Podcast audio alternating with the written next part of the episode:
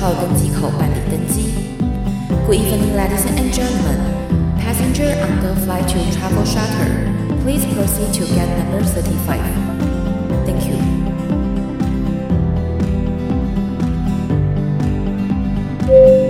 各位贵宾，我们即将起飞，请确实扣好系紧您的安全带。谢谢。Ladies and gentlemen, we are ready for takeoff.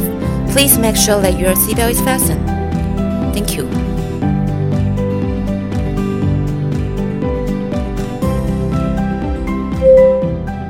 Hello，各位听众朋友，大家好，欢迎来到旅行快门，我是 Firas。在我们上一集邀请到了洪安，他来跟我们分享了呢，在摩洛哥这个地方他的创业故事，以及摩洛哥的一些景点介绍。那今天呢，我们一样呢邀请到了洪安，他来跟我们分享呢他在摩洛哥那边当地生活以及旅行发生的点点滴滴一些精彩的故事。那同时呢，他呢在规划行程，他有一些非常私房的行程可以推荐给我们的听众朋友。那我们今天就一样来听我们的洪安来跟我们分享摩洛哥。欢迎洪安。Hello，我是洪安。安，我就跟你说，摩洛哥一集讲不完，对不对？对，本来想说录一集就好了，结果哎，东西真的有点多哎，哪有可能？是，对，这一次我要先从一个那个上次没讲到的城市，但是我觉得它实在太重要了，而且这个城市很很很妙哦，居然有人在背包客栈上面分享说，摩去摩洛哥可以跳过这里啊？哪一个城市？菲斯。菲斯，然后他可以跳过的理由是什么？我不懂他们为什么，因为这地方是摩洛哥的宝藏。记不记得上一集我有讲到说，摩洛哥在整个欧洲黑暗时代的时候，穆斯林文化大放光明，然后他们的贵族都要来这里留学。全世界第一所大学就在菲斯，菲斯根本就是一个你知道穆斯林文化的灯塔哎。而且它是穆斯林文化，其实当时跨及欧亚非三大洲，然后它的最西边的疆土就是摩洛哥，所以你要想到这这这这一个大疆土的穆斯林文化疆土的西边的那个灯塔闪闪发亮几千年，居然有人说可以跳过。其实穆斯林文化真的影响到世界非常非常的大，而菲斯又是它的中心点。对，而且全世界第一所大学就在这里，你怎么可以不去？我不懂这些人，我我不懂，我真的不知道为什么他们认为可以跳过。就没有文化吧？不 不不，哦、我说的我说的，对，不是我讲的。对，反正我认为是非去不可的一个地方。然后菲斯的那个 Medina 它非常非常特别哦，是目前记录上面全世界目前活生生的还。很多人居住在里面，在里面生活的一个最大的 Medina，全世界最大旧城区，对，阿拉伯旧城区，哦，全世界最大就在这儿。这一个这么大的 Medina，它有什么特别的地方呢？我先跟大家讲它有多大，就是它有九千条巷子，九千条哦，我有点难以想象那个画面。哦，我跟你讲，如果你去的时候，我就安排你在一个制高点，就是它中。周边的制高点上，让你一眼望一百八十度，九千条巷子在你的眼眼睛里。哇，那画面一定是非常非常的震撼。真的是，我觉得你会突然觉得千年的故事跟历史全部拓展在你的眼前，会有这种感觉。对，那它这九千条巷子啊，巷子呃最宽的哦三米宽。三米宽没有很大哎、欸，真没有很大啊，就是只够一台汽车过嘛。嗯，那当然在门塔里面不会有汽车，哦，然后窄的巷子多窄，一个人侧身过，就是摸乳巷的概念。对对对，所以它的九千条巷子是密密麻麻，所以你知道观光客去那边最大的问题就是连 Google 都不能定位，因为你的卫星定位会不准。嗯，它只要稍微有那么一点点偏差，你就到隔壁巷子去了。是，对。所以你会搞不清楚你到底是在哪一条巷子，因为每条巷子太靠近了，而且都很长得都很像，还会迷路。而且没有一就是不是棋盘格啊，就是各种绕、各种绕、各种弯，然后各种扭曲，反正它长得真的很像迷宫。嗯，对，所以在那里面就是呃，就是非常容易迷路。但是我跟你讲哦，我很厉害，我在里面是不迷路的。因为你方向感好吗？不是，我我就是去了太多次，然后我尽量的去认，然后重点是哈山在里面会迷路，我不会。当地人在里面会迷路，没错。其实菲斯的这个巷子实在是造成了当地人哈很多当地人不愿意进去 Medina，菲斯的 Medina，就是因为怎样都会迷路。对，那但是我居然搞定了这地方，征服了这里。是因为你真的太常去了，我觉得你根本就是个摩洛哥人。不行啦，摩洛哥人在我心中，他们性格就是我扣那么多分。哦、我，我是一个征服摩洛哥的女人，是是。然后，那，菲斯的门迪娜里面，我觉得很多看很多看点。其实我是很爱逛那里的，因为我觉得它里面有非常多的当地百年传承的手工技艺的店家，都还依然在那边营业着。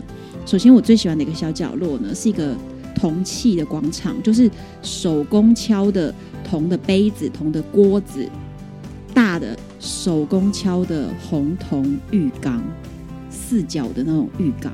红铜浴缸？对，可是是有四只脚，你知道，就是很法国风的，嗯，然后是铜器敲的，所以它是咚咚咚咚咚用手工敲出来，所以它上面会有那个敲痕，嗯，一块一块的敲痕。我觉得那种手工的东西超美的，感觉就很像欧洲的皇帝他们在洗的。对，就是工匠敲敲敲敲了几个月，再送一个浴缸进来这样子。嗯嗯嗯，我超想买，你 都觉得我疯了？我超想直接叫货柜把浴缸买回来。我觉得蛮不错的啊。对，但是呃，锅子、杯子什么那个，我当然自己带得动的我都买了。嗯，非常喜欢，我觉得那个实在太美了。然后他们现场敲，他们把那个就是。呃，工作时的敲击的声音简直敲成了音乐啊！因为你在敲不同的容器的时候，会有不同的旋呃不同的音调。对，而且再来是他们是有他们的节奏感去敲的，所以他们比如说不是每一声都像不不像说什么敲木鱼念经这样子的平凡的那呃规律的声音，他们是比如说。咚咚咚咚咚咚咚咚，就是会有强弱音的一些节奏，然后又有好几个店铺，全部都在那个小广场上面，所以就各种声音交错的发生，所以简直就是敲成了交响乐。所以我觉得像那那个小广场，就是我觉得很迷人的地方。我每次去，我都会在那边逗留比较久。其实你说还要买什么？能买的我都买了啦。可是就还是会很喜欢那个地方。嗯，然后再来是菲斯，还有另外一个手工艺很特别的是马赛克。因为我们都知道，嗯、呃，穆斯林文化里面马赛克是占了很大的比例，包含他们的清真寺的墙面等等的都会有马赛克，或者是有钱人家的喷泉或地板也都是马赛克。那他们这边的马赛克工艺呢是非常纯正，就是从最开始把土筛出来，然后土要放多久才能够让它成为他们要的那个质地，然后再来开始烧成彩色的砖。上釉彩烧彩砖，彩砖再切割成你要的形状，再把你要的形状拼成几何的图形。因为穆斯林其实是强调不能偶像崇拜的，所以他们的所有的这种马赛克图案不会有具体的人物，嗯，全部都是几何图形去拼凑，你会觉得很像放射状十二芒星。十六芒星、二十四芒星，类似这样，或者是放射性的几何图案。那这些几何图案全部他们把它敲了以后再去拼。那现场你在那个地方，你也可以去参观他们马赛克工厂，可以看到这整个的流程。而且你知道马赛克拼图案的时候，哎，你有了解吗？我知道马赛克啊，因为在中东国家到处都是马赛克，他们就是反着拼的。嗯，对，所以其实那个过程觉得非常有趣，就很惊喜。然后我也很喜欢看这些手工艺的过程。嗯、那这些手工艺都在菲斯的老城区里面都有，其中一个最最特别的，然后也是最负盛名、全世界知名的，就是他们竟然保留了老的皮革的制作方式，最原始的皮革制作方式。老皮革制作方式，它、嗯、它的整个制作流程有什么不一样吗？首先呢，你就要去参观他们的皮革染坊。那那个染厂在整个老城区里面大概有三个比较大的，然后小的也有。那大的呢是，比如说就是一个学校的操场那么大，可是它里面就是一缸一缸的，是呃各种染料，一区是各种染料，然后一区呢是皮革前期处理需要用到的东西，可是他们是用天然的，比如说他们里面需要阿莫尼亚这个成分来化，就是把皮革的那个毛发溶解掉。你你的皮包才会摸起来这么的光滑嘛？就没有毛？对，没有毛嘛。再细的毛孔都可以溶掉。对，所以它只那个毛发、毛根，其实都是前面要去浸泡这些东西。那其实现代我们都已经用化学药剂去取代这些东西，但是在摩洛哥，它的皮革染厂是保留着当年百年前的制作方式。那他们的阿莫尼亚如何取得？用鸽子粪便。所以其实，在那地方就是真的奇臭无比，超级臭。你知道去到那边的时候，呃，如果是夏天，你还没到皮革染厂的前面三条巷子，你就已经觉得闻到臭味了，阿莫尼亚非常浓郁。这样，然后你要去参观的话呢，因为周围全部都被那皮革店家包围。那皮革店家就会有六层楼、七层楼。那参观的时候，就是进入这些店家的顶楼去参观，免费的，他不会跟你收钱。但是当然，他希望你在看完了、拍完照之后，你下来的时候就会像直立式的迷宫，在他的那个走了一个楼梯就是一个厅，这个厅就是卖皮夹克，下一个厅卖皮包包，再下一个厅卖皮沙发，然后。皮拖鞋各种，然后让你在他的楼里面绕来绕去，你总是会心动，忍不住就买了嘛，对不对？对。好，所以你就是可以从任何一间走进去，然后走出来的时候，你可能就会消费。当然你不消费也不至于怎么样。那但是他们进去的时候怕你臭晕了，所以他们会每人给你一大把薄荷叶。薄荷叶是让你不会被臭晕，对，你就是要提神。不会被臭晕，你就是抓着嘛，然后你可以揉一揉那个薄荷叶，然后把拳头放在你的鼻子前。那他们当地人有一些人，他又要跟你解说，所以他也没办法一直拿那个拳头堵在自己鼻子前，对不对？他们就会搓两坨直接塞鼻孔，两坨绿绿的塞鼻孔，超好笑。可是真的很臭，所以他们当地的解说员鼻子里面都塞两坨，对，或者是有的就就忍得了，这样你可以忍啊。其实。呃，我觉得就是你知道酒入鲍鱼之肆，你就不觉得就习惯了啦。对对对，所以其实久了也就还好。对，嗯、可是真的一开始会被吓到。然后我有看过网络上有一些女生，你知道有一些女生特别的呃对气味很敏感。对，啊不一定女生啦，有一些人对特特别对气味极度的敏感，然后去到某些城市就会说哦这城市好臭哦这样子的，就被臭哭了，你知道这种人。然后就真的有人去皮革染坊，然后被臭哭。然后写在网络上说，我觉得臭到我都哭了。但这也不能怪他，有时候他真的是体质就是比较敏感。对，他也不是故意要哭的。对，眼泪就这么流下来。但我们可以从他这样的言论之下，我们可以判断出他真的很臭，真的很臭。冬天比较没那么臭。然后再来是里面，你能想象那里面的工人都直接就是打着赤膊在那边做处理这些大型的皮革。嗯，所以。我觉得这些工人味觉可能已经丧失了，嗅觉、嗅觉、嗅觉丧失。因为每天都被臭，其实我觉得他们可能某些器官都已经坏掉了。而且他们说啊，在那个皮革染坊里面工作的工人啊，是呃整个社会里面最穷最穷，然后社会最低下的一群人，而且他们是世世代代，因为他们翻不了身，就永远他们学了这门技艺，也就只能做这个。那不就跟印度的种姓制度有点类似吗？他们没有到种姓制度这么严格，但是他们其实就是穷，就是穷到翻不了身，所以他们都在做这个皮革染坊皮革。因为老实说，这么差的工作环境，谁想要去？是，对。可是他们不会想办法让自己的小朋友可能去念书，或者是什么样的方式让他们脱贫吗？我觉得摩洛哥的那个。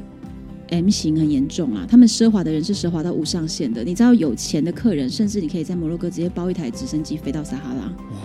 人你可以包私人专机的。可是他们穷的人确实也就是在皮革染坊里面工作，嗯，就这个差异真的很大很大。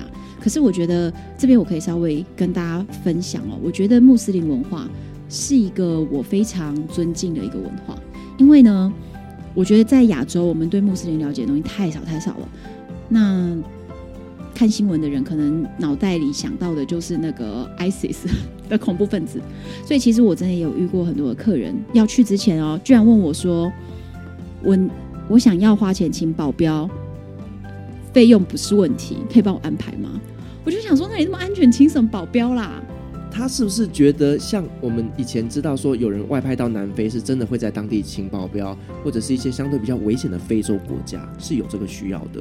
我觉得一方面是他觉得那是非洲，另一方面他觉得那是穆斯林哦。因为其实你知道，这种九一一事件后，大家对穆斯林其实有越来越多误解。我认为我不能说就任何一个民族都只有坏人。或只有好人，可是我我真的觉得摩洛哥的好人是特别特别多的。他们的治安，我在上一集讲过，我觉得跟台湾一样的安全。嗯，对。那所以，呃，就是有人真的特别特别害怕。可是其实他其实你知道，呃，穆斯林文化里面，他们是很愿意去帮助穷人的。他们甚至有很多，比如说宰牲节，他们的原本的意义都是在呃，希望每家家家户户宰一只羊，那你家一定吃不完，吃不完，请你去给街头没有肉吃的人，给他有一点东西吃。所以其实都是充满了爱的一个出发点。所以我也是到摩洛哥之后，我会觉得啊，这个国家每一个人都真的很有爱。那但是你要想要这么有爱的一个地方，为什么还是有人这么穷要做那个皮革染坊的工人？我觉得真的就是 M 型社会的差异太太大了。嗯。对，所以所以我就看到，就是到这个地方，你可以看到百年前制作工艺，然后，嗯、呃，你当然今天听到我们分享的故事，你会知道这些人为什么在这里工作，你会知道这个背景。对，那但是出来的时候，我也会觉得那个皮革非常值得买。我有好几件皮夹克，甚至有那种长版的到膝盖的皮风衣，你知道那个在欧洲随便一件也要三五万啊。嗯，对，不然你买不到啊。所以那边很便宜吗？便宜，但是要看你的。所谓便宜还是很便宜，请看个人的杀价功力。哦，所以说在摩洛哥买东西还是要杀价的，绝对要啊！它就是全世界的观光主要的一个国家，所以你绝对要杀价。而且我跟你们讲，杀价怎么杀，我还会教你们。因为到菲斯，你会突然理解到摩洛哥不是一个文化形成，也不是一个冒险王行程，它是一个 shopping 行程。你绝对会很想买。因为我真的是买到爆炸，我买到想要叫货柜，哎，真的，叫货柜太夸张了。我我浴缸啊，哦哦、也是 忘记我的浴缸了吗？对，然后然后还有人，还有我们客人直接在那边买马赛克喷泉，哎，你是说马赛克喷泉？喷泉是那个庭院造景的喷泉，对，两三米的。哇，他直接买了一个喷泉，马赛克拼的喷泉回来。台湾有地方放啊，他们家可能很大。对，所以他就直接弄了个喷泉回来，哎，真的，所以。真的要叫货柜啊！我跟你讲，他那里这个购物行程，我教大家怎么杀价。那我我我们上一集有讲到过说，说台湾人或者是就是亚洲的朋友们，大家脸皮比较薄，比较客气，然后你会不好意思转身就走。杀价的时候哦，这也绝对就是我们性格上最大障碍。你只要脸皮薄，你价钱就杀不下去。嗯。杀价的方法就是直接毫不客气的跟他砍一个你觉得他会呼你一巴掌的价，你就少一个零，你 就对，然后他就会跟你生气，他跟你生气，你脾气就比他更大，嗯，你就说那我不买了，转身就走，那他就会追上来，对。不管他前面跟你扯了一大堆哦，讲了一大堆故事哦，他们就会讲故事，就会讲理由了。他们故事一大堆，你听他讲半小时故事，他也不会给你降五毛钱。对，但是呢，你转身就走，马上钱就降下来了。而且重点很可怕的一个大陷阱，摩洛哥人呢，他们很喜欢各种交流，就像上一集你讲到说，他们按喇叭觉得按喇叭在打招呼，对不对？对。他们觉得议价就是培养感情。多么的崩溃啊！培养感情，对，他越喜欢你，跟你议越久。所以今天如果派一个漂亮的女生过去呢，他觉得天哪，你长太可爱了，他不希望赶快卖你，你就走掉，对不对？对。他开始跟你议价，议了三十分钟，你降不了五块钱，慢慢跟你磨。对，他就各种就是各种如，各种不要脸，这样子各种死缠烂打，他就慢慢跟你讲，你就觉得快要崩溃了。然后你又你又客气，你又不好意思，你还不好意思臭脸带着微笑。那我跟你讲，你磨三小时你也杀不了价。你就当场直接说，我现在没有时间了，然后转身就走。他马上冲出来，直接就是自己砍半。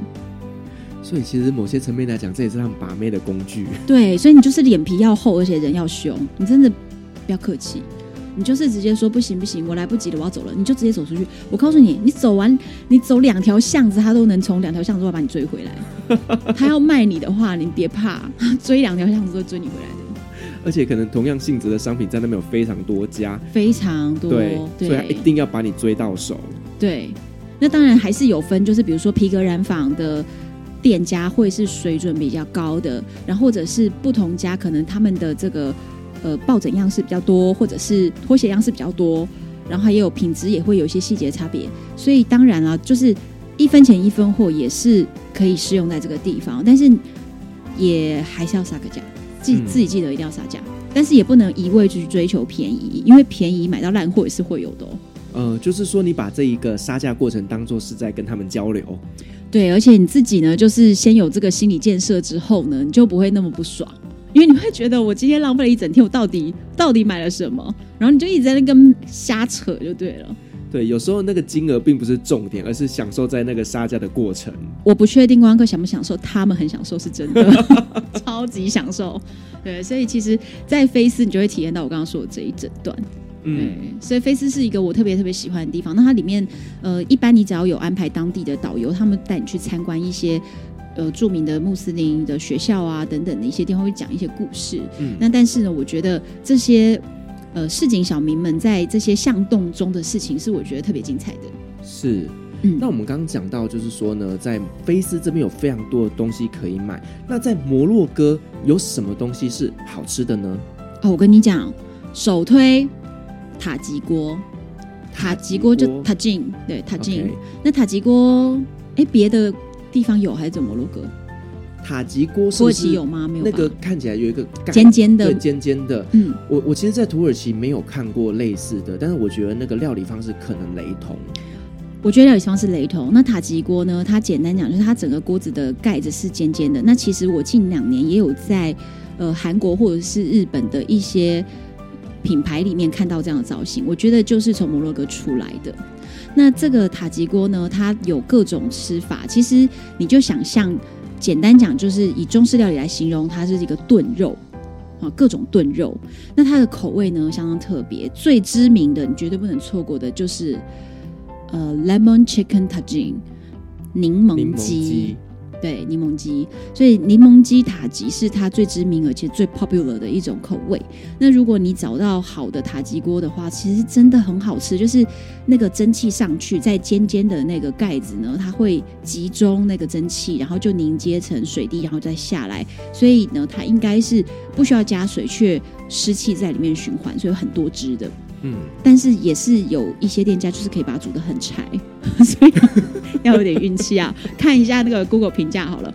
对，那但是塔吉锅我觉得一定要尝试。那它的特色口味这个以外呢，其实它有一定有羊肉、牛肉，然后有牛肉很特别，它常常会加黑枣，很大颗的枣类，那个枣子大概是五公分，嗯，很大颗的那种黑枣，所以它就偏甜。他们是像阿拉伯那个野枣的概念吗？对，但是像那个尺寸，但是是黑枣，所以也很甜。嗯、那所以呃，牛肉就会加上藻类，它就会做成甜的，而且它还会在料理过程中加蜂蜜。所以其实塔吉锅不是只有咸的，还有甜的。所以你可以选择你要吃甜的或吃咸的。对。你可以跟他说，但是比如说，呃，lemon chicken 就一定是咸的，对。然后羊肉有时候加藻类或牛肉加藻类可以做成甜的，所以它有甜咸，然后它还有蔬菜的。所以其实素食者如果前往摩洛哥是非常非常方便，因为他们有很多蔬菜类别的一些料理，对，所以蔬菜类的也也相当不错。然后这是一个主要的特色，然后再来另外一个特色菜是 couscous。couscous 大家知道是什么东西？怎么形容啊？很像小米，嗯、对，就是、嗯、我我还蛮常吃到这道料理，但我还真的不知道怎么去形容它是什么的菜。我帮大家形容一个口感哦，就是大家如果去那种外省小馆会吃黄黄的小米粥，嗯，那你就想象那个小米粥的那种小米，它是不是长得短短的黄色的的一颗一颗的？他们把它拿来当米来煮，煮成干的。那他们上面就会配，比如说炖牛肉什么的，所以就是你会觉得有一种烩饭的感觉，但是不是白米饭，是把那些酱汁、肉菜淋在干的小米的上面的感觉，小米粥的小米，你就这样想啦，比较接近，差不多就是这样。我我我我其实当时吃过，我觉得它那个米饭的口感其实跟我们亚洲的米不太一样，它比较硬，而且比较棱角，比较硬，然后吃起来有一点点。像这个小米吗？还是怎么样？就是有个硬硬的口感，然后呢，通常会拌一些沙拉。哦，对，因为它就是不像我们吃的白米饭是有粘性，而且有 Q 弹感的，但它没有那么 Q，也不粘，所以通常你会觉得它很松，就是互相就是粘不住的。然后再来是会要吃湿润一点，才不会觉得很干，所以他们都会做一些比较像是那个。烩饭类的东西有汤汁的，然后一起吃。嗯嗯嗯嗯，那这个东西也是我一开始吃到都不好吃，我就觉得对 couscous 非常的不喜欢。后来我去了很多当地的摩洛哥朋友家，才发现他们人家家家户户里面的私房料理，大家煮的 couscous 都超好吃的，餐厅的都超难吃。这个真的跟土耳其一模一样哎。对啊，就是餐厅的这是什么垃圾啊？你一定要去朋友家吃难吃。对，最好吃的都是妈妈的料理。对。然后我跟你讲，摩洛哥的呃一个文化就是每个人的礼拜五中午都一定要吃 couscous 作为午餐，所以礼拜五吃饭绝对不能拖时间。你拖了以后，你冲进餐厅，couscous 卖完，你当天就没有东西吃了。这跟他们的宗教有关系吗？我觉得跟他们礼拜五要去那个礼拜嘛，嗯，一样。我觉得可能有一些相关，就是去完了以后他们会出来吃 couscous，而且哦，couscous 要搭配什么呢？配饮料配什么？饮料，你猜？我给你猜。呃，你是 couscous？哎、欸，你真的。很有 sense 哎，不愧是就阿拉伯达人。阿阿拉伯能喝的东西也没多少啊。没有，可是可是摩洛哥配鲜奶。哦，我真的觉得很奇怪。我一开始跟他们去餐厅，然后每人都在点 couscous，而且礼拜五的餐厅，不管他们平常有做任何其他的料理，礼拜五只做 couscous，就是所有的厨师全部下来只做这一道，就是只做一种菜，因为大家都只做只吃这个。我觉得这会不会是以前可能在摩洛哥那边有一档广告，然后告诉大家说礼拜完就是要去吃这个，可能就跟我们台湾的中秋节烤肉是一样的。你这很有联想力耶，我不知道。对啊，因为其实传统的阿拉伯文化里面并没有说就是礼拜完要去吃 couscous。可是摩洛哥真的这样？对，所以我觉得应该是某一档广告。听你在讲，听众朋友们请判断他现在是在胡乱，都 拉低赛的。对。这个我没有办法确定，我可能要再去研究研究，因为其实很多时候摩洛哥人呢也受教育的人没有那么多，所以很多时候我要打听一件事情，他们不不确定是什么答案，嗯、对，所以有时候我要问的非常非常多遍，我才能够肯定这个是什么原因。对，然后你问十个人，可能有十种不同答案，非常有可能。而且现在在台湾的那个书市市场里面，哈，能够讲摩洛哥的书没有几本。可是非常可惜的，就是可能只有一本是很认真的做了研究，也是大出版社出的，但是它里面还是有一些跟我真正在那里生活又不太一样。嗯，对，那你很难说到底是对错，还是只是说刚好他们问到的人就不是这样的。那但是确实就是，呃，我觉得台台湾呢，你要从书籍方面去了解摩洛哥，现在还是有点困难，因为资讯太少了。要从红安的 podcast 上面去了解，才能真正了解摩洛哥长怎样。我努力一下，而且他们的那个啦，就是呃人种很多，所以也因为人种很多，你去问一个，比如说你问一个阿拉伯人说，呃贝都因人的事情，他是不知道的。对，就是就像突然我问你，呃蓝语的达悟族人的事情，你可能也不是很知道啊。那我真的没办法，我要去 Google 一下。对对对。所以就是，其实你在那边问到了什么人，会得到什么样的答案，都是很不一定的。所以我好好努力做点功课，之后再跟大家分享。再来第三个是你一定要体验的呢，就是他们那边简单讲叫 barbecue 嘛，就是各种牛肉、羊肉的烧烤，超级超级的好吃，非常多人。我已经听过几百个客人讲，他们在台湾不吃羊肉的，觉得羊肉有一种骚味，到那边都。一口接一口，一直吃。你知道我刚才吞口水吗？你喜欢吃羊肉是不是？我非常非常喜欢吃羊肉，而且越少越好，超好吃。我跟你讲，而且重点是它那边的羊是有它那个就是好吃的那个羊的味，是有羊味，但是并不会让你有一个恶心感的味道。对对，所以特别特别好吃。而且我都会要求那个羊的部位，你知道，你都已经吃到内行了。那我跟你讲一个故事，我吃羊肉 barbecue 的故事。这个真的是一个很大的冲击挑战的一个故事，就是我曾经去一个非常 local 的当地的一个市集去逛，那他们那种都是礼拜一赶集在哪一个店，礼拜二在哪里，这种要去赶集的。那天是开车经过那个地方，就看到一大堆人去骑着驴子往同一个方向。哈山就跟我说，那边有一个市集，今天的。我说那我等一下下去看，我坚持。其实我们行程来不及了，我坚持要下去。下去以后，发现这是一个非常 local 接地气，完全没有外人观光客会去的地方。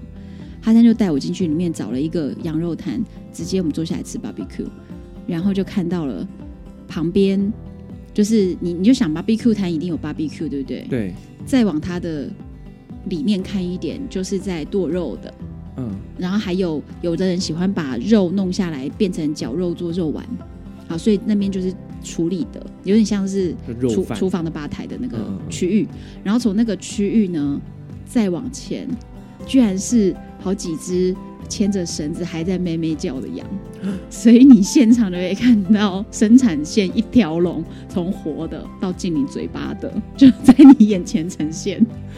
我只觉得那个肉一定非常新鲜。对，你敢不敢吃？我敢，而且我很想吃。还可以看着那个杨妹妹吗？嗯，OK 啦。真的，我们就想说，这个视觉冲击很大哎、欸。所以他们是现杀吗？嗯，我觉得可能就拖到墙后面去杀掉，还是什么的。嗯、然后也有那种直接已经就是就是肉都卸到一半的，光溜溜挂在那边，很像你就是去传统市场一只这样挂在那里的。嗯、然后旁问题是挂在那边的的旁边就是。还在咩咩叫的，所以活的跟挂着的，跟分尸的，跟正在烤的，跟我们正在吃的，大家就在一个空间里。可能那个旁边的羊啊，他说：“我的兄弟。”对。然后下一步他就进你嘴巴。我其实对我其实真的不知道那些在咩咩叫的到底他们懂不懂？哎，你觉得羊懂不懂啊？我觉得只要有灵性的动物应该都懂吧。你知道我们很残忍呐！天哪！哎呀，算了，但是它就是好吃。好，对不起。我喜欢你这个结论，真的很好吃。而且之之前有一次是呃一整团媒体团嘛，他们就呃每个人叫了一块羊排，就是乐骨的乐排，每人一只大乐排。大家吃的时候还有人说哦我不吃羊什么什么的，哈山说这家很好吃，一定要吃啦。然后就给我们每人叫了一个，我还说那不吃的你就拿来，我们帮你吃掉。就没想到每个人吃一口以后哦。手上还没吃完，纷纷举手。哈山可以再加一只吗？然后到最后，全桌每人再加一只。嗯哼，实在太好吃了。对，所以我觉得烤这个一定要吃。所以你说最美味的部位就是这个肋排？我最喜欢吃羊肋排的部分。哦，OK。嗯，但是任何其他地方你敢吃的话，也是吃得到。其实中东全羊羊肉真的料理的非常好。对，真的很好吃，而且它烤的就是刚刚好。他们很会烤，那个 barbecue 特别会烤。对。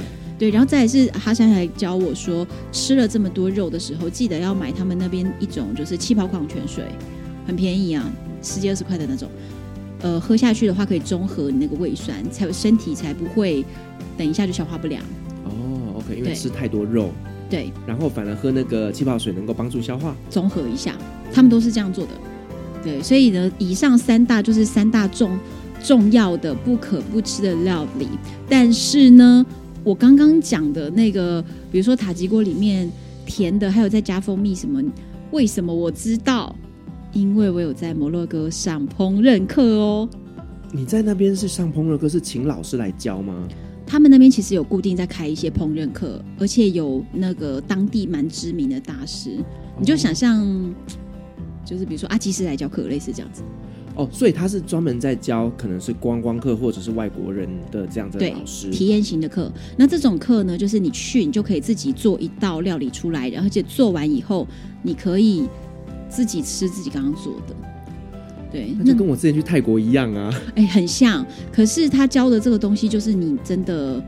呃，我们比较不会做的，比如说教塔吉锅，嗯、然后或者是我也我有参加过好多种那比较高级的课程呢，真的是高级到我这辈子看过最高级的烹饪教室，居然在摩洛哥，因为每一个人的琉璃台瓦斯炉的前面，每一个人还有一个大大荧幕，每个人一个荧幕，然后上面正在煮就转播，然后看你前面的荧幕，哇塞，荧幕可能有十五寸大。台湾的烹饪教室都没有这种设备，对，而且重点是它都这样喽，旁边还摆了很多蔬果什么，让它很美。所以前面虽然有荧幕，你又不会觉得说冰冷冷的一个厨房，不是的，是很温暖，你会觉得一定可以煮出好吃食物的那种感觉，然后又如此科技，反正就是一个很棒的体验。那这种是很高级的课程，那也有参加过，就是当地的很会做菜的家庭主妇在家里开的课，那他那个我真的就是给你。很很划算，就是一开就那个课程就是大全餐，从比如说两种沙拉，然后四种甜点，然后两种口味一甜一咸的塔吉锅，还有包含教你他们的一些腌制的东西是怎么腌制的，还有包含教你一大堆的香料，因为香料实在太复杂，嗯，对，所以整个过程全部都做，可是那个他就会教你做一个大全餐嘛，基本你自己做出来的东西你自己都吃不完。然后我们在做那些东西的时候，还发生一个搞笑的事情，是做到后面，其实每个人都已经进入一种脑子已经 fed out 了，你知道吗？太太累了，就是而且你要用英文听他讲课，嗯，听到后面大家已经恍神了，然后就会纷纷的就拉张椅子，然后默默坐下来，手就越动越慢，然后到最后，哎，大家就好像没在做事这样子。然后那位妈妈就说 “No worries”，然后他就开始自己一个人把所有菜做完，因为他知道那个学生坐到后面就会开始打瞌睡，他就自己把菜做完。他可以帮所有人把菜做完。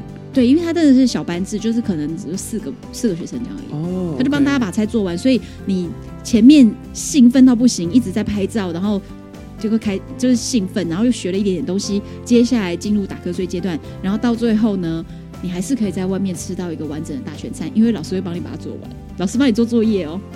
所以其实可以安排一个下午的时间去上这样的课，然后晚上就吃自己煮的菜，一定要这样排，不然那个谁吃？那我们下次 Podcast 的聚会的时候，有这个荣幸可以吃到红安组的摩洛哥菜吗？请大家不要挑战。我想发这个挑战函给你。我怕是你们味觉上的挑战。好吧，那就彼此来挑战。我煮土耳其菜，你你煮摩洛哥菜，我们是互相伤害。结果吃完之后，大家就下个礼拜全部停更，那都不约了。没有说大家全部都中毒，然后就没有办法做节目。对，所以其实我觉得去到那边，如果你是对烹饪很有想法的朋友，我会觉得安排一个这种课程是挺有趣的。嗯，然后另外一个，我现在非常非常想念的，极度想念的一个是什么？就是土耳其浴。哦，你喜欢被人家搓背？全身啊。是我跟你讲，关键是什么好不好？一开始大家会觉得很尴尬。你哎、欸，你第一次有没有尴尬过？我我第一次是真的还蛮尴尬，因为那个都是你要跟你的男性朋友一起去，然后就脱光，你知道？等一下，你在土耳其洗的土耳其浴对不对？我其实，在很多国家都洗过土耳其浴，全裸。就是你，他他会给你一条那个浴巾，嗯，对。可是那浴巾完之后，其实你们进去里面自己在冲澡过程当中，其实你还是没有穿衣服的。浴巾还是会拿掉，还是要拿掉，因为你要洗澡啊。哦，所以你觉得那样，就是所以是因为这样子。可是这呃，但是另外就是男生帮你搓背，男生帮你按摩，触碰你的身体，你觉得很尴尬？呃，我不会，但是我带的朋友他们很尴尬。可是如果有被人家按摩过或推拿过，不就这样？嗯，我之前就有遇过，就是我的客人他说他打死不让男人碰。啊？对。为什么呢？就我也不懂吧。到底为什么呢？可能男生跟男生的距离比女生跟女生来得远一点。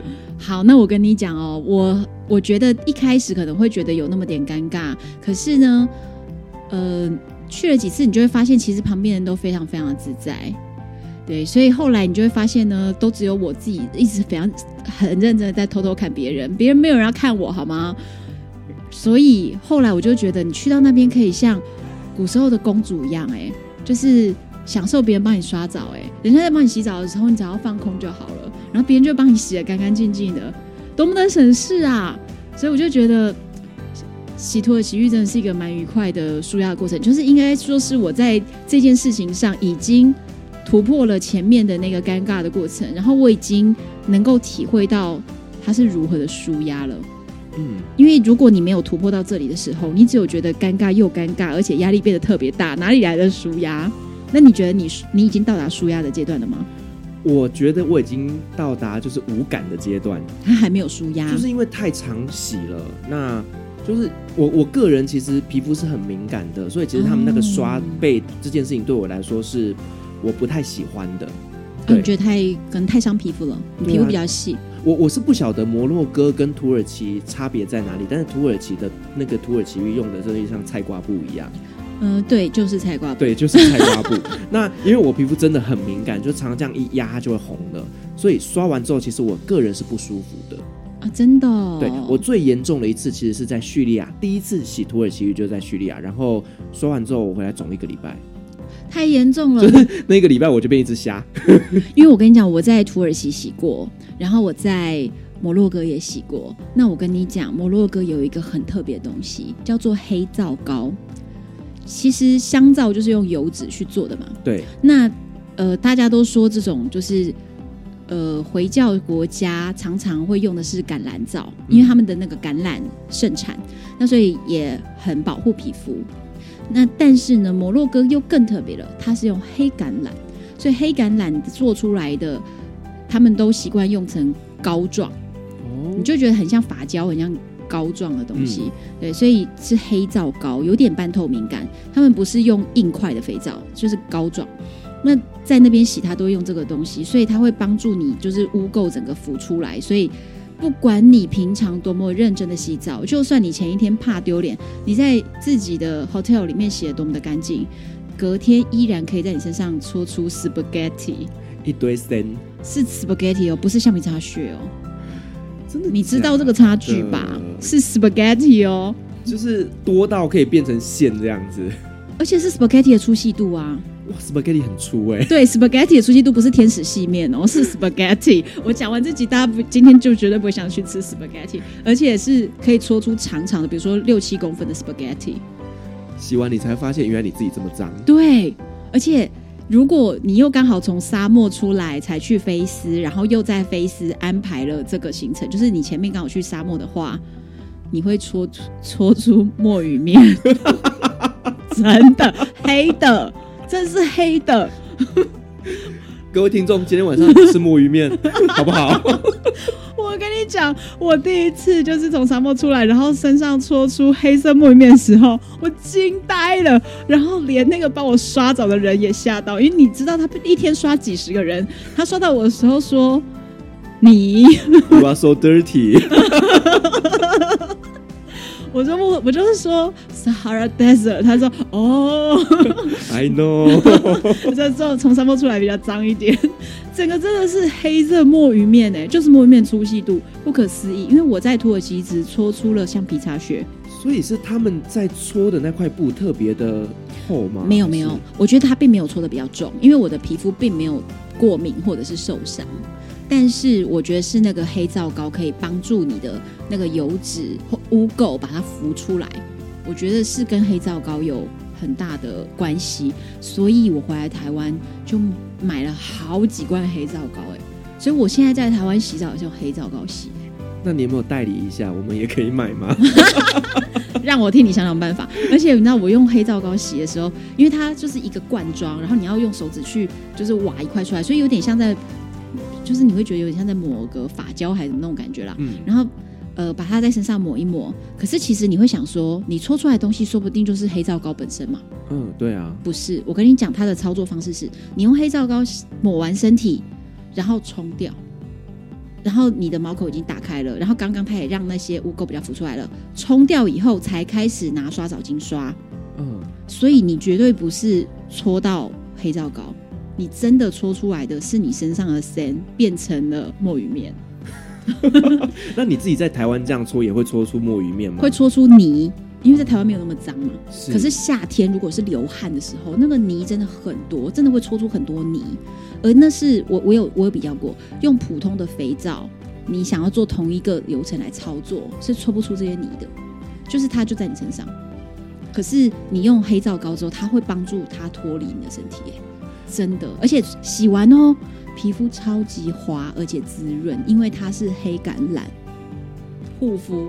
哎，各位听众，这集真的不是叶配哦，真的没有叶配，因为我也没有卖。可是有没有觉得听起来就是很心动？你赶快代理一下好不好？我觉得这个可以是一个商机。我努力一下，真的很棒。然后我常常，可是因为自己要搓嘛，所以为什么我最近就是每次在搓自己的时候，一边搓就一边想着，唉，手有点酸。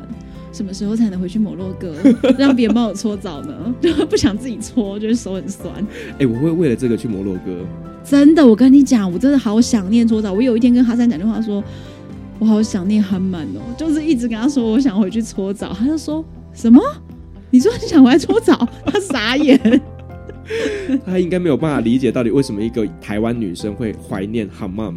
对，而且我去那边的搓澡是那个我去过当地最 local，就是每个人只要那种台币十块二十块去的地方，这么便宜啊。呃，而且是一大堆女生在一个类似温泉的搓澡池，而且是乡下，就路边的那种，外面还有路边摊卖那个搓澡巾跟水桶跟什么，因为很多人经过可能没有带这些用具，外面还可以租。然后我们就进去里面，我自己一个女生，其他男生就去男生那间，我自己一个女生进来。那所以其实我完全搞不清楚那边到底是要怎么样的一个流程。然后摩洛哥女人都非常善良，那些裸体的女人们都会牵着我的手，然后跟我说：“来，这里是凉水，来来来，这里是热水。”然后告诉我怎么弄。然后有时候我不太会弄，他们会帮我调啊什么的。那那个土耳其浴场呢，其实就是摩洛哥这些女人们她们最舒压的，每天呃不用不是每天，每个礼拜要舒压跟朋友见面的聊天的地方。所以台北的女生周末舒压去哪里？下午茶。摩洛哥的女人周末舒压去土耳其浴，大家裸体，你帮我刷，我帮你刷。哇哦，真的！然后一群女人裸体在那边滚来滚去，走来走去，讲八卦，就对对，你女儿怎么样？她儿子怎么样？对，各种聊天。然后他们都会对我非常友善。然后你在那边，我平均看起来，我觉得摩洛哥女性真的相当的丰满，真的，普遍来说的尺寸都挺大的。但是可惜你看不到，因为你在男生的浴场。哎，可是哎，那我要跟你讲一个，你的节目是不是很爱开车？呃对，自己说，你不要否认。我跟你说，呃，我觉得虽然你不能看到那个女生浴场里面到底尺寸波涛汹涌到什么程度，但是男生浴场里面绝对有看点，因为背包客栈上面有很多的那种女性背包客都在上面分享，好几个人都这么说哟。人生中见到过真正的乡民的尺寸，就在摩洛哥。你知道香米的尺寸是几公分？公分对，香米的尺寸是三十公分。然后很多人都在上面说香米的尺寸在摩洛哥。哎，请你去我们看一看。所以这就是我跟你说，我觉得洗土耳其浴很尴尬的地方啊，就是你不想看，可是你又会被迫看。哦，可是我跟你讲，呃，在在摩洛哥的话，女生是穿着内裤。穿内裤洗，那他要帮你洗的时候，他可能有时候会把你的内裤撩撩起来帮你洗，但是基本你还是穿着内裤的，嗯，所以就是不至于三点全露，你只有露两点哦。那男生的话会穿着就是四角裤，宽松的四角裤，对。但是我觉得香米的尺寸可能超越四角裤长度，I don't know，我又不知道，你要去看啊，你去看。你去看，然后告诉我们呢、啊？我没有进男生浴场。可是我跟你讲，你要到三十公分，其实那个应该是某一种状态了耶。I don't know，请你去试。请你告诉我们，我们等你。好，下次我们去摩洛哥的时候，我就去男生的浴场。我会帮你安排，我会帮你安排，帮你目测一下是不是传言是真的。三十公分。但是因为我在洗土耳其浴的时候，我真的就觉得，就是阿拉伯的毛发真的非常的浓密。嗯，就是那个你会看到，就是胸毛，就是不是胸毛喽，腹毛，黑熊啊，整个都是熊，熊，真的啦。因为其实你看台湾也是有一些毛发比较浓郁的，对不对？所以他们的浓郁真的浓郁到就是，就是黑熊。Oh my god！全身上下，你看他说，哎，这个怎么黑的？哦，都是毛啊，这样我有点害怕哎。嗯，我啊，好可怕哦。对，我能想象这样这样的男生，如果坐在我旁边跟我吃饭，我都会觉得，呃，对。所以我之前在节目里面就有聊过啊，就是有个阿拉伯男人跟我说，我今晚除毛了。靠，他从哪里？全身哦？我就不知道，我也不想知道。对，阿拉伯人毛发非常非常的浓郁。对，那我之前在土耳其洗的土耳其浴，帮我刷澡的女生，她就会跟你完全平等的，你穿一条小内裤，她也只穿一条小内裤。所以她也是露两点来帮我刷澡，但是呢，在摩洛哥的话，她上面会穿一个小背心，对，所以就是呃刷澡的人我们倒看不见。嗯，你讲到这个，我就想到我之前在土耳其一个叫做安塔利亚的一个城市哦，我在那边洗土耳其浴。嗯、那洗完土耳其浴呢，通常他会把你拉到一个小房间里去，然后就帮你抹一些，maybe 是保养品啊，或者什么东西帮你按摩。对，进来服务我的是一个女生。然后你知道那个是全身帮你保养，我那时候真的是尴尬到全身吗？真的是全身，连内裤遮蔽的地方都有，都有碰到，太尴尬。然后我就心里想说：天哪，土耳其还是一个太爽了。我跟你讲，当下真的只有尴尬，因为她不是那种什么二十几岁的年轻辣妹，你知道吗？阿嬷哦，就是一个中年妇女啦。但是可能她也就觉得说，我可能就像她儿子这样子，所以他也她也没有这么的 care。可是你知道，我们亚洲男生是相对比较保守的，你那里被碰到，其实真的是很尴尬，真的。对，所以我那时候我就觉得，天哪，我好想赶快离开。我后来我问一下我旁边的男生的朋友，他说他是被男生服务的，一样尴尬嘛？还是被男生碰到？可是我跟你讲，土耳其有一种很奇怪的事情。虽然我们今天在讲摩洛哥，但是我曾经真的有听到有人说，他们去土耳其洗土耳其浴，然后是男生帮女生搓澡。我真的没有听过，网络上都有写，而且他们还写网志，然后还把谁帮他搓澡都拍起来，我觉得不可思议耶！穆斯林国家这样是可以的吗？嗯，请问这样合法吗？叫警察！我只能说他们比较开放吧。叫警察。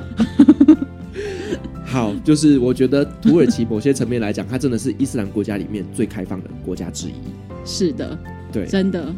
他光是一个女生来，对，对我这辈子真的是第一次被你赚到不认识的女生，你没有加价就得到这样的服务，是 是是，他应该付钱给我吧？哎，对吗？你怎么没收费？对吗？我亚我是亚洲天，哎、呃，我是中东天菜，对，你是中东 gay 的天菜，哎，不止啦，也是女生，男女男女都喜欢，自以为。好，我们回来摩洛哥，好，所以我们在摩洛哥，我觉得土耳其我真的特别特别想念。我觉得去了一定要体验。那当然了，如果你跟你朋友去的话，我告诉你，有一次超超级超级尴尬，是我带着就是节目组嘛，然后节目组就有两个女女生的工作人员这样，然后我们就一起去。所以明明大家就是节目组，根本也不是朋友，也不是太熟。然后一去了以后呢，就当场脱到只剩一条内裤。然后其中有一个人，他连日本的那种汤都没泡过，就他这辈子从来没有跟任何人坦诚相见过。然后他。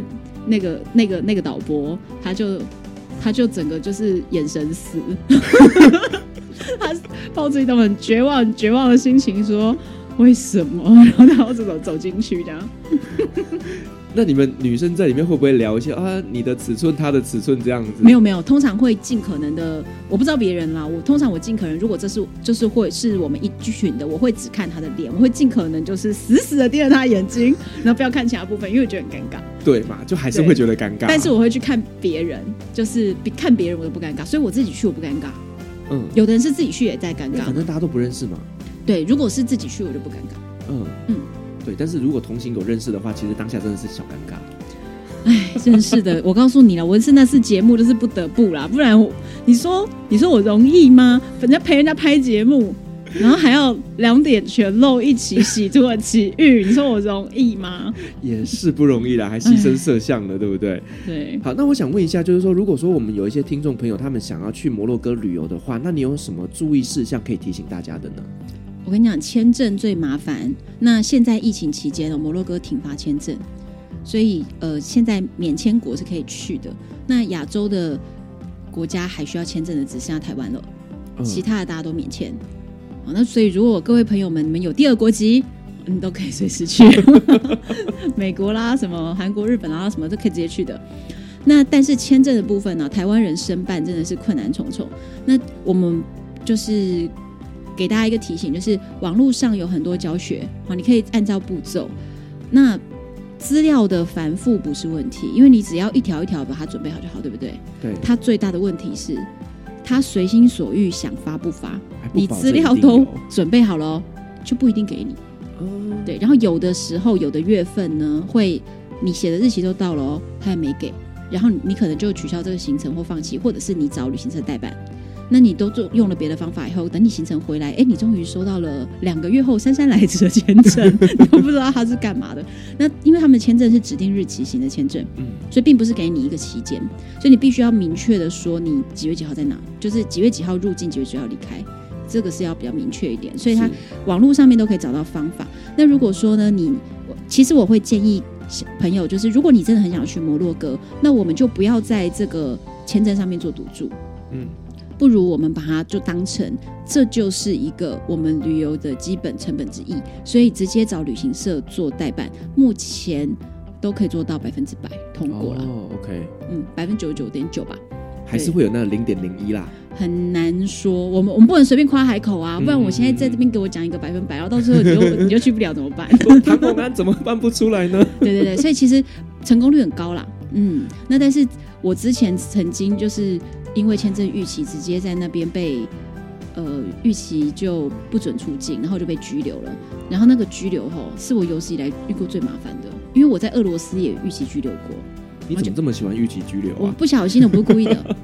我之前在俄罗斯逾期拘留，只在边境睡了一晚，然后被开了张罚单，去银行缴完以后，隔天的车我就走掉了。OK。然后两个礼拜之后，为了当时的俄罗斯男友，再度申请签证，再回来也没有问题。可是，摩洛哥，我搞不懂他们哎、欸，他们居然在机场把我拦下来以后，在小房间里面翻资料给我翻了呃三个小时，然后才放我出来。以后说你必须进警察局上法院，你才能离境。我就想，我就已经预期了，你还用这么多麻烦的事情让我待更久，到底是什么心态？就官商勾结啊！我那个时候其实有一度觉得。我不走了，我这辈子都不走了。你一直找我麻烦，我就待在这嘛，对不对？奇怪，他不是把你赶走，哎，他是把你留着。我跟你讲，搞不好是哈山他串通好的。不要让他走，不要让他走。我后来还进警局，然后还上法院，然后上，然后警局跟法院也都跟夜市没有两样。就是呢，他们那些人呢，全部都不按规矩做事，即便是在警察局或法院里面。所以在警察局里面呢，一个人他盖三个章呢，盖了二十分钟盖不下来，因为他一直在跟隔壁聊天，就是这种。然后去法院里面呢，就已经在坐在底下，就是听那个审判哦，一个一个审，一个人审。然后中午十二点一到哦，法官一落锤哦休息。那所以会有那种需要出庭的人啊，连续出三天上不了台哎。就是出不到你，没有逻辑的，这整个国家没有逻辑，所以劝大家在那边真的不要违法，因为一违法没完没了，你真的可以定居了，真的很夸张。对，就是我还一个礼拜都走不了，搞了一个礼拜。好了，你想想看，你就多留了一个礼拜也是好事啦。没有，那个那个礼拜就是每天都在跑那个煎熬，每天都在跑警察局跟法院，特别麻烦。嗯、对，所以其实签证大家要小心，然后申请到什么日期哦，网因为网络上真的有人分享说预期不会怎么样。谁说不会怎么样？真的会要上法院，对，要小心一点。洪安就上过法院，That's right。你讲这预期，其实我也想到，其实我们在土耳其其实也很容易会遇到预期这一件事情。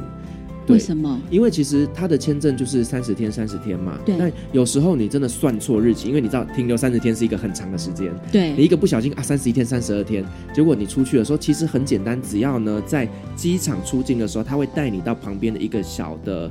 办公室付完钱就可以出去了，对嘛？对，这样我放心了。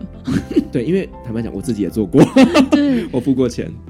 对，所以就是我觉得摩洛哥这个特别麻烦哎，嗯，这是我有史以来做过最麻烦，所以在签证上要特别小心一点。对，所以说各位听众朋友记得哦，就是你在办理签证的时候，它会是第一个你遇到的问题，而第二个就是呢，你在那边逾期居留的话，也会遇到很大的麻烦。嗯，所以不要挑战。嗯嗯。